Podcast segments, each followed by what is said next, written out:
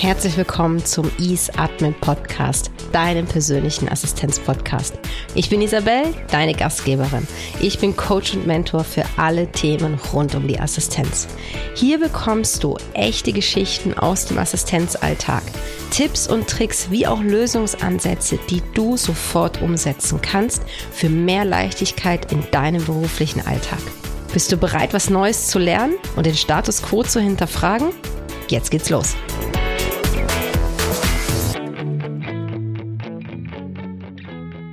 Es ist Storytime. Hey, ich bin Isabel und ich freue mich riesig, dass du auch zu dieser Folge eingeschaltet hast. Heute habe ich eine Coachie-Geschichte für dich mitgebracht. Und zwar von einem CEO-Coachie von mir. Und heute möchte ich dir mehr darüber erzählen, wie auch dieses Coaching abgelaufen ist, ähm, welches Ergebnis wir nach wirklich kurzer Zeit schon hatten. Also was heißt wir? Welches Ergebnis er nach so kurzer Zeit schon erreichen konnte und was Mindset doch alles für eine Rolle spielt in so einem Kontext. Einmal kurz zur Ausgangslage.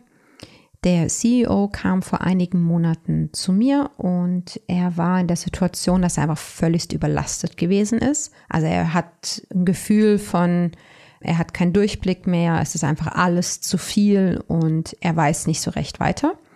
Mit dem kam er zu mir. Ihm war aber auch schon klar zu dem Zeitpunkt, dass er vermutlich keine Assistentin haben möchte. Also er hat auch keine Assistentin und sein Umfeld hat jeder zu ihm gesagt, ja, hol den Assistentin, hol den Assistentin. Aber für ihn war so, er war sich nicht sicher, ob er das wirklich braucht und ist dadurch erstmal zu mir gekommen. Und das Thema haben wir auch genauer analysiert dann. Also in dem Coaching war beinhaltet, dass wir einmal sein Selbstmanagement anschauen, aber auch eine Analyse machen, ob er eine Assistentin braucht und wenn ja, welche Art von Assistentin ihm am meisten hilft. Und auf jeden Fall haben wir abgemacht gehabt, dass wir sechs Coaching-Sessions machen. Ich habe einen Plan erstellt, was wir in diesen Coaching-Sessions auch anschauen. Und je nach Entwicklung kann natürlich justiert werden oder werden halt weitere Entscheidungen getroffen. Und das Krasseste ist, wir sind jetzt bei Coaching-Session 4 gewesen.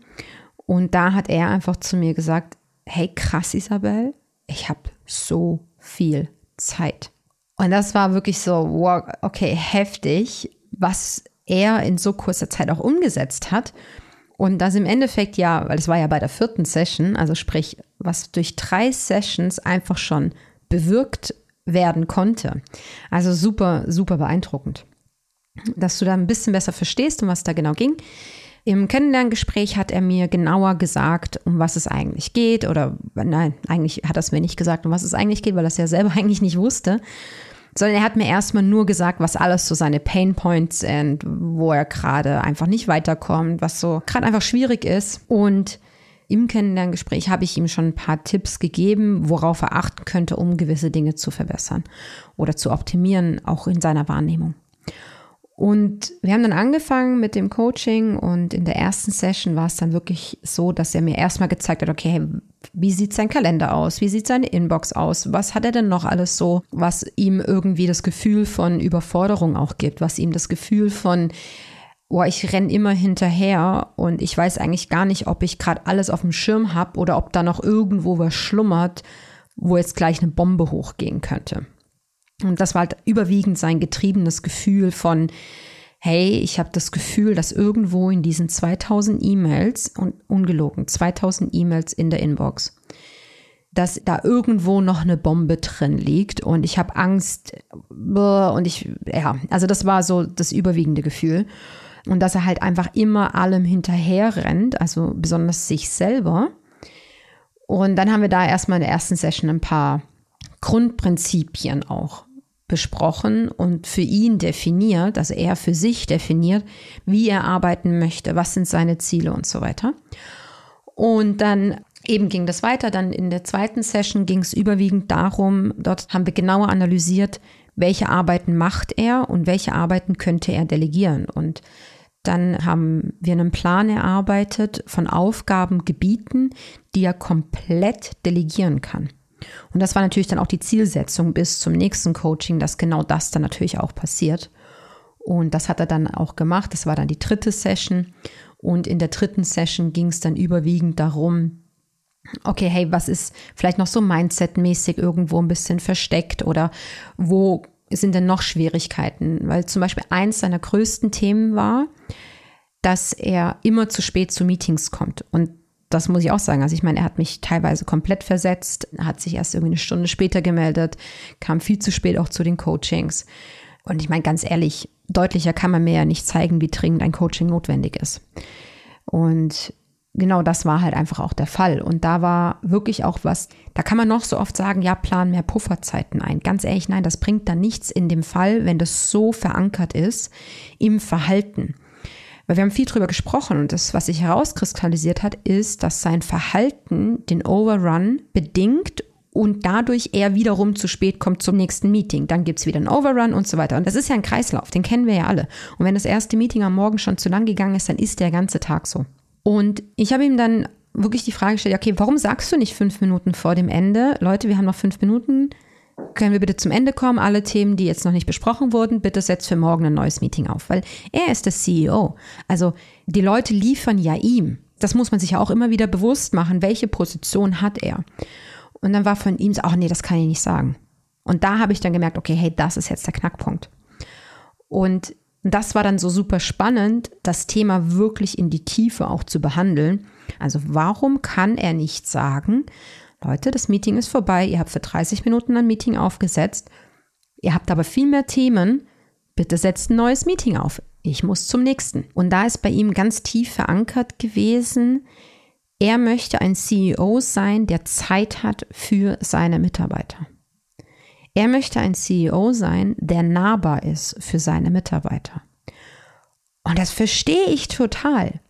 Nur sein Verhalten schadet ihm selber. Und ich habe ihm dann auch die Frage gestellt, okay, du möchtest nahbar sein, du möchtest für deine Mitarbeiter da sein, aber wie fühlt es sich denn für deine Mitarbeiter an, wenn du jedes Mal zu spät kommst in ein Meeting? Fühlt sich das wirklich toll an für deine Mitarbeiter? Und da war dann schon ein recht großer Mindshift. Also haben wir dann auch dafür Sachen überlegt, was er da anders machen kann. Und dann ja, bei der vierten Session, und das war dann richtig krass, weil er hat dann unglaublich viele Aufgaben delegiert. Er hat auch neue Mitarbeiter eingestellt, Spezialisten für gewisse Bereiche. Er hat noch eine externe Firma. Dort hat er den Auftrag erhöht, besonders was so Rechtsangelegenheiten betrifft. Weil da hat er sehr viel selber gemacht, was aber ja wenig Sinn ergibt, weil er das komplett delegieren kann, um sich aufs Kerngeschäft zu fokussieren. Und das hat er alles gemacht jetzt in dieser Zeit. Er hat auch eben seinen Kalender komplett anders organisiert. Also ich habe ihm auch gezeigt, wie er sehr einfach gewisse Dinge einstellen kann im Kalender, damit er Fokuszeit hat. Weil ich glaube, das vergessen wir Assistentinnen auch ganz oft. Die CEOs wissen gar nicht, was Selbstmanagement im Detail ist. Sie haben zwar gelernt, ja, da gibt es irgendwie so das Eisenhower-Prinzip oder ja, keine Ahnung.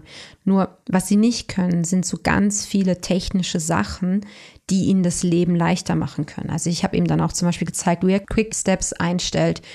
Ordnerstruktur vom E-Mail-Posteingang haben wir komplett verändert und so weiter. Also da haben wir ganz viel gemacht und das hat ihm natürlich sehr viel Raum auch wiederum geschaffen.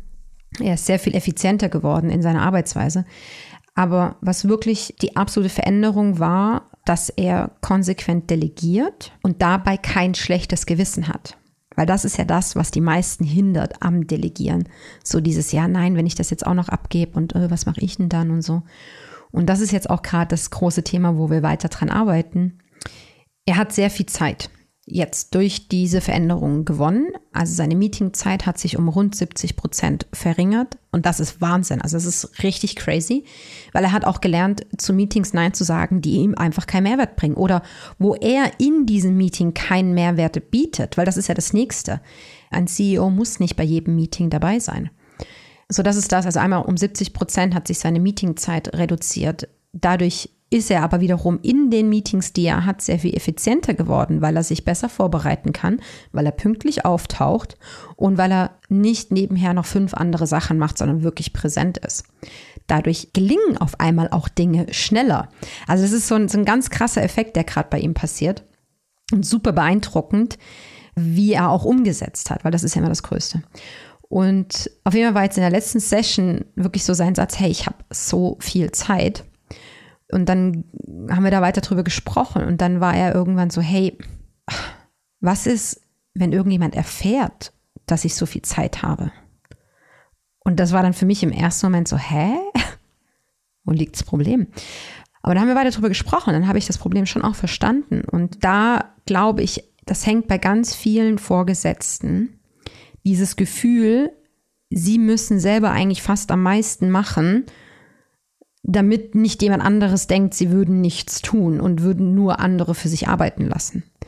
Nur was es ja ist, wenn ein Vorgesetzter selber zu viel auf dem Tisch hat, und da ist jetzt egal, ob CEO oder sonst irgendwie Vorgesetzter, wenn ein Vorgesetzter selber viel zu viel im Daily Business involviert ist und selber total getrieben ist vom täglichen Ablauf, von täglichen Prozessen, dann hat die Person ja überhaupt keine Zeit, sich um mögliche Brennpunkte zu kümmern. Und wenn du dich nicht frühzeitig, das kannst du wirklich wie so ein Buschbrand gerade vorstellen, wenn so ein kleiner Funken irgendwo entsteht, hey, das ist super schnell, den zu löschen.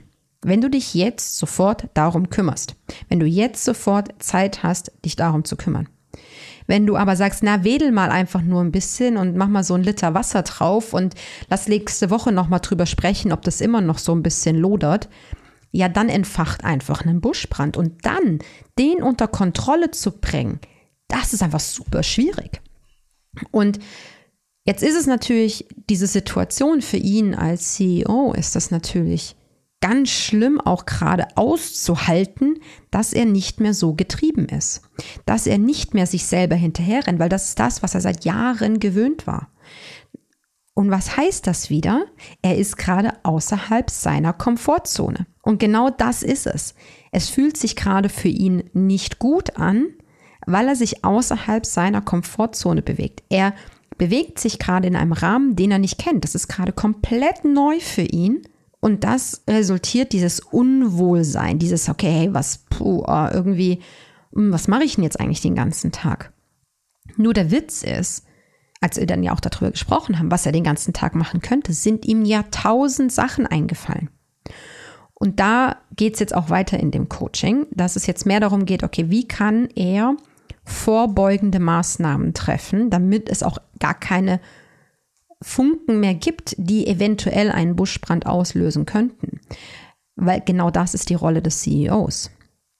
Und das ist super beeindruckend gewesen. Eben vor noch weniger Zeit hatte er irgendwie 2000 E-Mails in seiner Inbox. Das war wirklich krass. Und ist von Meeting zu Meeting gerannt, hat auf Fragen wie, was sind gerade deine Prioritäten, die hat er mir gar nicht beantworten können, weil er so getrieben war. Hinzu kaum noch Meetings und wenn sehr kalkulierbar super ruhig, total fokussiert und sogar Zeit für spontane Sachen. Und das ist unglaublich einfach. Und diese Reise von ihm, auch innerhalb ja von so wenig Zeit eigentlich, ist beeindruckend. Auch wenn man nochmal beobachtet oder wirklich anschaut, dass das jetzt ja nur vier Sessions bisher waren. Also die Zeit, die er investiert hat, mit dem Effekt, den er jetzt hat, das ist also Wahnsinn. Und da bin ich einfach beeindruckt, wie krass er auch einfach umgesetzt hat. Und das ist jetzt auch etwas für dich als Assistentin, worüber du dir ja Gedanken machen kannst. Okay, wo kannst du deinen CEO entlasten? Wo kannst du, es muss gar nicht ein CEO sein, sondern einfach dein Executive, für den du arbeitest. Und was ist es vielleicht auch ein Mindset, was dein Vorgesetzter, dein Executive braucht oder was du vielleicht positiv beeinflussen kannst, damit die Person etwas mehr sich aus dem Daily Business rausnehmen kann, um wirklich für Ausnahmesituationen Zeit zu haben und vielleicht mehr das Strategische im Blick zu haben und das Langfristige zu planen.